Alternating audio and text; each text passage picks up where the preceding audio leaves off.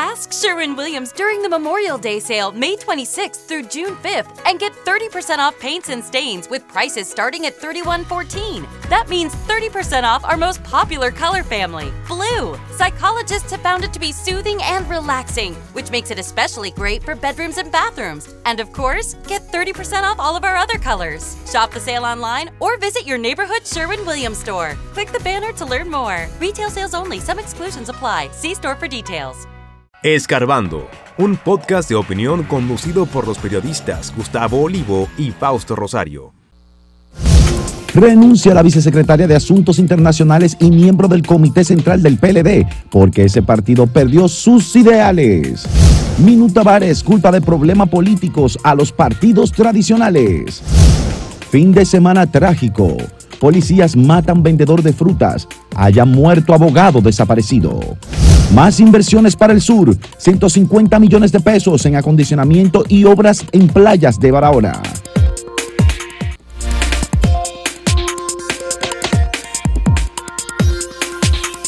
Así como lamentamos muchísimo la tragedia del fin de semana pasado en la fiesta de carnaval de Santiago y el crimen del niño Kelly Martínez o Emanuel Martínez, eh, esta semana acaba de ocurrir en, en la urbanización Fernández que agentes policiales persiguieron a un vendedor de frutas al que extorsionaban, al parecer continuamente.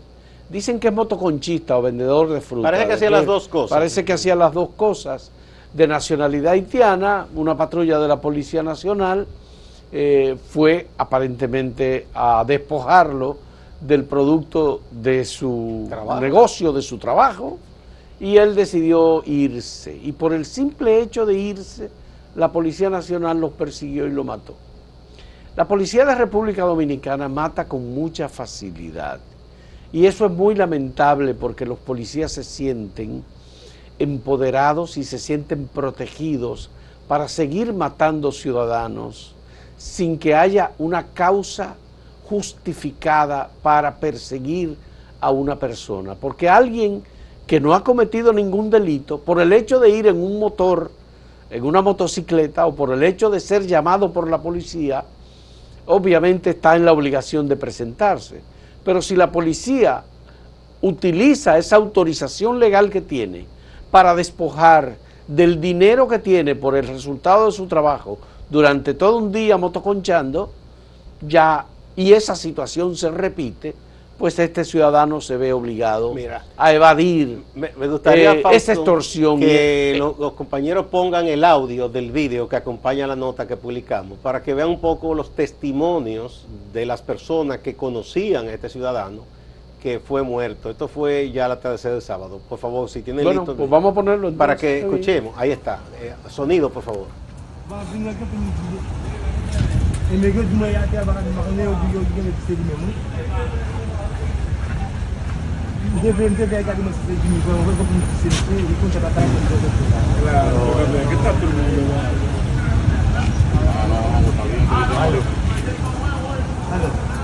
anda macuteando, lo que a todo moreno lo, lo anda macuteando, el cual hay que ponerle un alto a eso. Todos los son negocios por la policía de los aguanta ahora por todo. Después que tú sales para la calle, piensas que tú tienes dinero, se da atraca a nosotros por nada. Mejor que ponerlo preso, no haga eso. No, no, no. Dime por Dios, ahora que muchachos.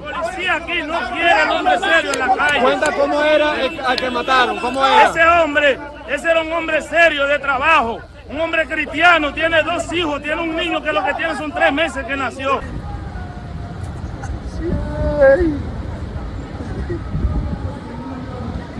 Ahí están Bueno, uno de los amigos, Eh, compañeros. ese- esa es la situación, ese es el drama. Bueno, hay quienes dirán, pero es que son haitianos. Sí, es verdad. Ah, son como si no fueran humanos. Pero son seres humanos. Eh, y hay quienes dirán, bueno, por eso no tienen una situación regular en República Dominicana. También lo van a decir. Que no se sabe Igual tampoco. que hay cerca de un millón de ciudadanos de República Dominicana que no ha podido regularizar su situación en Estados Unidos. Y en España, en y en muchos lugares otros hay. lugares. Entonces, esa situación obviamente afecta muy seriamente la imagen del país, la imagen del gobierno, la imagen de las autoridades de la Policía Nacional y la imagen de los ciudadanos de República Dominicana, que en el caso del asesinato de Lucrecia Pérez hace veintitantos años en España, la sociedad española se plantó en protesta y en denuncia y hubo que buscar, apresar y meter en la cárcel a los jóvenes que asesinaron a Lucrecia Pérez. Exactamente. Porque fue un crimen de odio. Estos crímenes que está cometiendo la Policía Nacional son crímenes de odio también. Eh, porque el, el- ciudadano, en este caso extranjero, para no decir haitiano, el ciudadano extranjero que está en República Dominicana, sea venezolano, sea cubano, sea colombiano, brasileño, norteamericano, italiano, como quiera que sea, tiene derecho a un juicio por la comisión del- de cualquier delito. Y en este que caso no hubo ninguna comisión de nada, simplemente que como testimonian quienes están ahí, amigos dominicanos, haitianos de él, estaba cansado de que el fruto de su trabajo, la policía, se lo robara. Se lo todos los quitara, días. punto. Y entonces intentó decir no, y eso fue suficiente para que estos agentes se creyeran con el derecho de matar a este ciudadano, que ya han dicho sus amigos que deja hijos huérfanos, eh, deja una familia, y ahí vimos dramáticamente amigos y, y con, con ciudadanos llorando. Ya. Yo creo que debe haber consecuencias. La policía, se supone que hay un proceso de reforma y el gobierno ha invertido plata en esto. Entonces, esto no, no debe pasar así porque sí. Esa gente debe ser eh, llamada, debe determinarse quién hizo eh, los disparos, debe determinarse si es que alguien dio una orden y esta gente ser llevada a juicio. Eso no puede quedarse como si nada. ¿eh?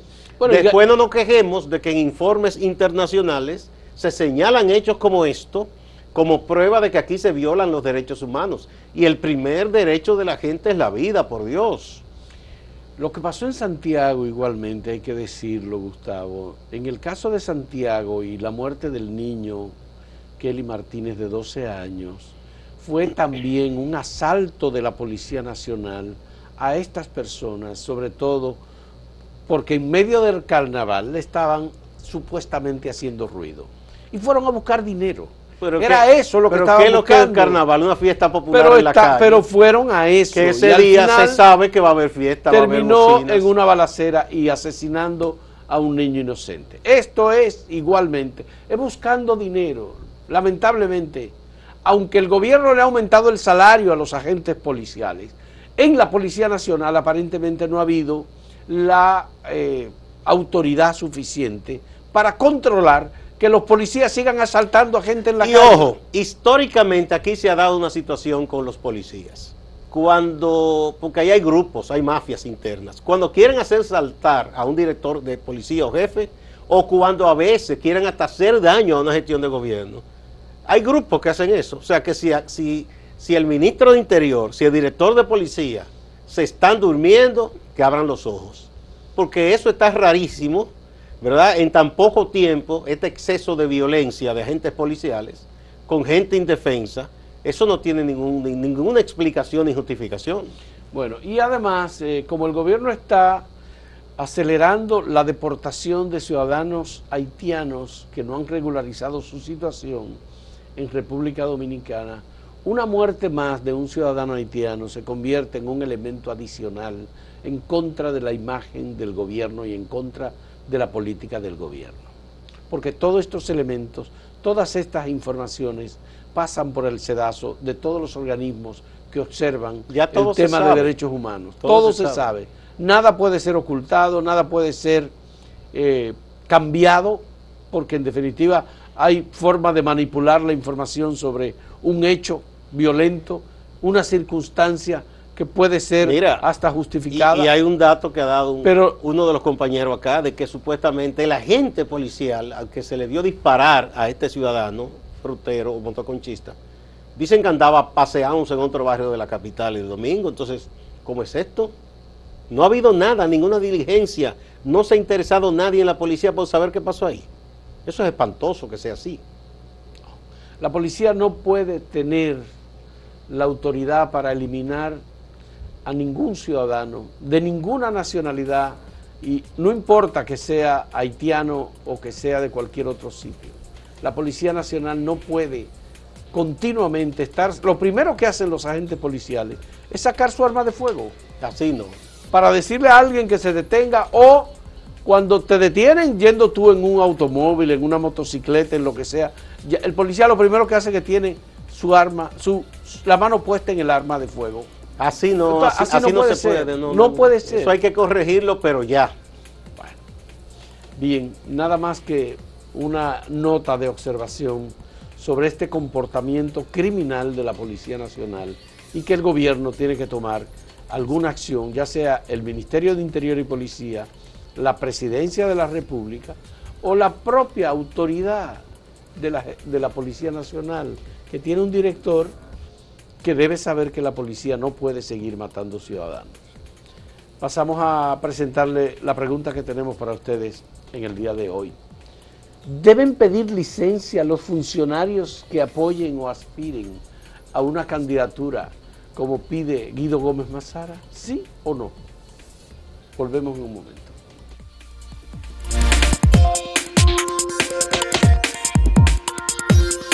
Si quieres anunciarte en este podcast, escríbenos a podcast.acentotv.de.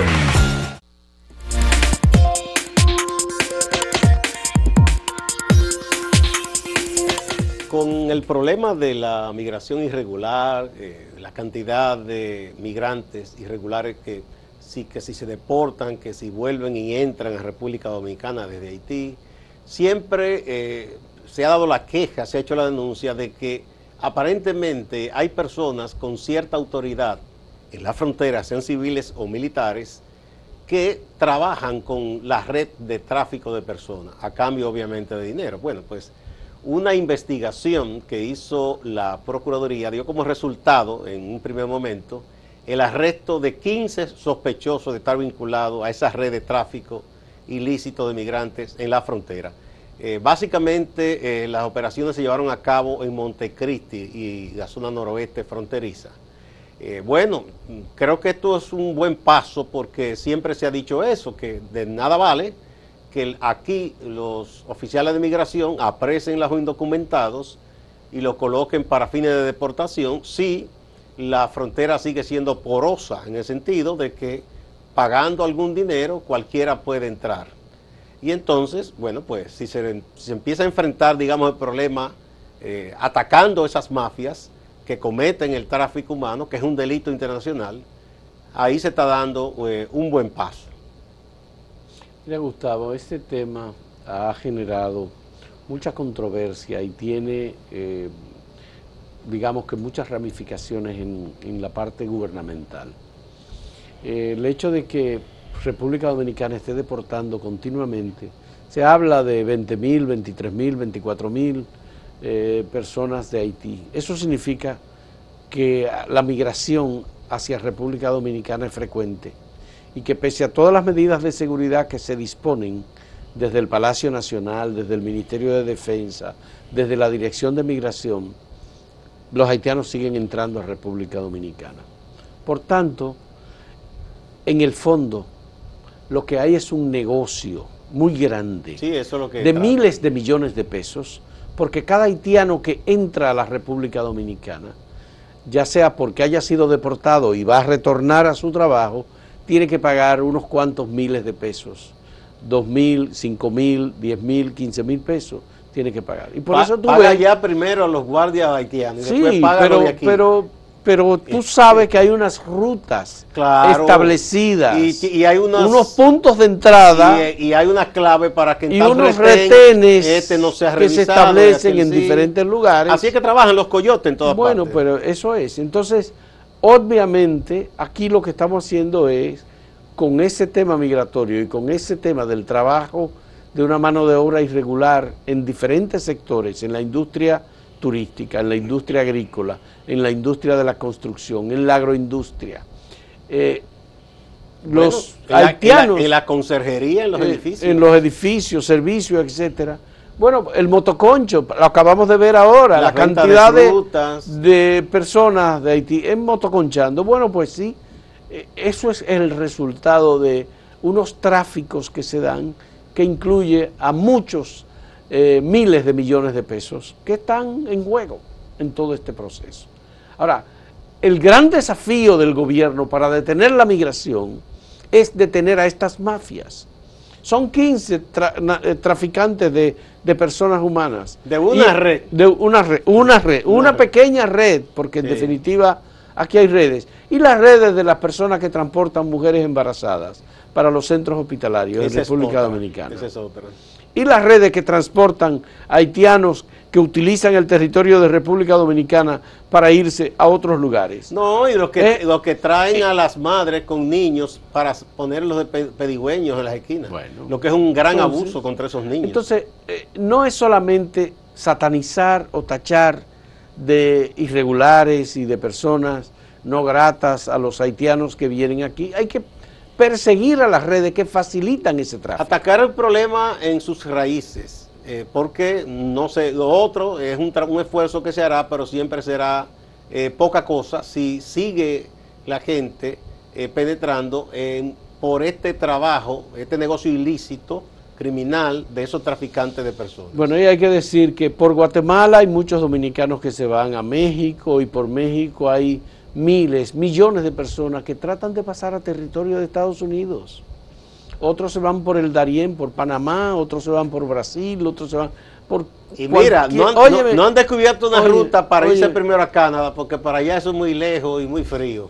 Pero si pudiera, se fueran por ahí también. Bueno, entonces todo esto es el resultado del tráfico humano, que recientemente el gobierno presentó una ley para dar, que hacer más firme y más eh, fuerte el castigo contra los traficantes de personas. Pero hay gente que se opone Entonces hay gente eso, que dicen que no, que eso es parte del que plan. eso es que parte de un plan, de una cosa, Porque que- para de tonterías- fusión de República Dominicana con Haití. Aquí se, podemos exportar Entonces, disparates. Obviamente tenemos serios problemas porque tenemos una frontera en donde hay muchos negocios. Y entre esos negocios, los dueños del gran parte del negocio son los traficantes de personas. que en este caso, fíjate que se empezó, o parece que se tenía mucha información y, y muchos hilos atados en la provincia de Montecristi, que no es la de mayor actividad, porque comercialmente es Dajabón. Dajabón. Y luego hay, porque se ha identificado, los que han estudiado estas cosas desde el Ministerio de Economía, Planificación y Desarrollo, cuatro fronteras distintas. Hablan del dos más o menos en el centro, ¿verdad? Está Dajabón y Montecristi, está eh, luego Independencia, pero también está la de la, las provincias del sur, eh, Pedernales, eh, eh, Elías Piña, en donde también se dan otras situaciones. Y también ocurre el tráfico eh, ilícito de personas. Bueno, hace falta, Gustavo, que nosotros definamos no solamente una política de persecución y deportación de ciudadanos haitianos, sino también una política de eh, mayor rigor en el tráfico de personas en República Dominicana, porque aquí hay mucho tráfico. Hay tráfico, sobre todo, de ciudadanos haitianos para diferentes sectores y para eh, usar el territorio dominicano e irse hacia otros lugares. Pero también hay tráfico de extranjeros, hay tráfico de personas de Venezuela, hay tráfico de prostitución, hay tráfico con menores de edad. Ahora se ve, hay Entonces, menos venezolanos ahora. Eh, Hubo Bueno. una ola en una ocasión. Tú recuerdas que uno veía las calles de la capital y también se veía en Santiago. Muchos venezolanos y venezolanas que inclusive hacían una especie de espectáculo de circo para que le dieran algo de claro. dinero. Ya ha bajado un poco, pero como quiera. Pero hay otro tráfico también de extranjeros que vienen aprovechando el turismo en lugares que ya son enclaves turísticos, Boca Chica, por ejemplo. Ahí se han descubierto muchas personas procedentes de países europeos y de Canadá que son criminales huyendo. Sobre todo de Italia. Y a cada rato apresan uno que otro de ese que o es un abusador de niños o un matón de una mafia y los atrapan aquí, que ese es otro tráfico también. Bueno, vamos a la pausa, pero antes vamos a recordar el sondeíto de este día. A propósito de una carta que envió el dirigente PRMista Guido Gómez Mazara a su partido, diciendo o sugiriendo que lo- aquellos que aspiren a cargos o que apoyen candidaturas deben pedir una licencia en sus funciones. ¿Qué piensa usted? ¿Deben pedir licencia a esos funcionarios, electos o nombrados, que apoyen o aspiren a una candidatura? ¿Sí o no? Vamos a ver qué dicen ustedes.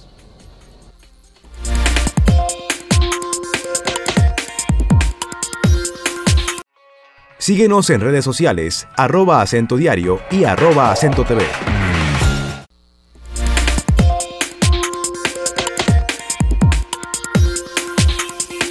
los datos recibidos de parte de ustedes a la pregunta que le presentamos. Deben pedir licencia a funcionarios que apoyen o aspiren a una candidatura, como ha sugerido Guido Gómez Mazara. Eh, respondido en acento en el portal directamente, el 80.82% dice que sí y el 19.18% dice que no. Vamos a Twitter ahora a ver cómo opinó la gente. Pedir licencia. En Twitter igual, una alta proporción, 88.3% piensa que sí, que deberían pedir una licencia. Y el 11.7% piensa que no. En YouTube el resultado es 86% dice que sí y el 14% dice que no. La misma tendencia en, las tres, en los tres portales, ¿verdad? Bueno, eso evidencia un deseo de que se cumplan los procedimientos democráticos. Ahora tenemos los comentarios. Aquí está, Manuel, Manuel Cabrera. Dice, claro que sí, para evitar el despilfarro del dinero del Estado dominicano. Eh, Mariano Mingetti dice, estoy totalmente de acuerdo con lo que dice Guido, eh, pero eso nunca se cumple. Ese es muy realista, sí. Aquí dice Calvin Mazara, todo el gobierno se tendría que poner en licencia porque todos apoyan a alguien. Eso es imposible. Bueno, muy bien. Eh, Excelsido Félix Mustafa dice, la licencia en funciones también debe incluir a los legisladores, alcaldes y regidores. Ahí nunca se da Gustavo. No, no, no, está bien. Un ejercicio, un ejercicio como lo que la gente piensa, ¿verdad? Muchas gracias. Nos vamos con nuestro compañero Máximo Laureano desde Santiago, que nos tiene un reporte de las notas más importantes ocurridas el fin de semana, entre ellas alguna tragedia. Adelante, Máximo. Dos hechos trágicos y muy lamentables marcaron el fin e inicio de semana en Santiago. Un joven de 35 años de edad identificado como Nicolás Cardós, se habría lanzado del séptimo piso del edificio profesional del Hospital Metropolitano de Santiago, identificado por su sigla HOMS. Este joven era hijo del médico y profesor de la Universidad Autónoma de Santo Domingo en el recinto Santiago, Jalín Cardós. Aún las autoridades de manera oficial no han establecido si el joven se habría lanzado desde el séptimo piso del edificio o si su caída se produjo de manera accidental. La administración del JON ha anunciado que está a la espera de ese informe oficial.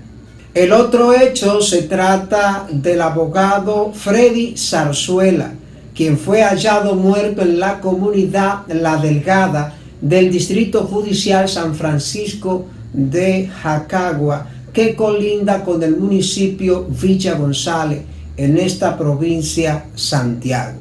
Zarzuela, muy conocido en los pasillos del Palacio de Justicia de Santiago, aunque algunas fuentes consultadas han dicho que hacía mucho tiempo que Zarzuela no estaba frecuentemente en el Palacio de Justicia. Buscando algunos casos anteriores, el 20 de julio del año 2022 fue baleado Basilio Guzmán, abogado que falleció en el patio de su casa tras ser atacado por unos motorizados. En el año 2014, Amancio Herrera Turbí falleció tras ser atacado a tiros en la avenida Francia, esquina Las Carreras, en el área monumental. En el caso de Zarzuela, según las informaciones preliminares, el cadáver tiene signo de haber sido impactado por una bala en la cabeza. La Policía Nacional en Santiago ha dicho que tiene identificado a la persona que habría matado a Víctor Herarte el 31 de octubre del año 2022. Aunque la policía solo habla de Junior el haitiano, a quien están buscando con la orden de arresto número 09912-2022. En el Departamento Judicial de La Vega, el juez Fernando Arturo Abreu impuso impedimento de salida y presentación periódica para los ejecutivos de la tienda Multimuebles. Estamos hablando de la tienda que estaba alojada en el edificio que se derrumbó el pasado 18 de enero. Los imputados son Jesús María Sánchez la Antigua y Jorge Alberto Rosario Marte. Pasamos al orden judicial y es que en la fecha límite para la inscripción de nuevos partidos, Justicia Social, a la cabeza Julio César Valentín, presentaron sus credenciales en la Junta Central Electoral para obtener su reconocimiento. En el día de hoy hemos depositado ante la Junta Central Electoral los requerimientos para el reconocimiento de la nueva organización política Justicia Social. Como partido político hemos cumplido con las exigencias legales e institucionales, la cantidad de firmas, de directivas y aspiramos a constituirnos en una fuerza fundamental en el escenario político nacional. Distante pero pendiente, actualidad y objetividad desde Santiago. Siga con la programación de Acento TV.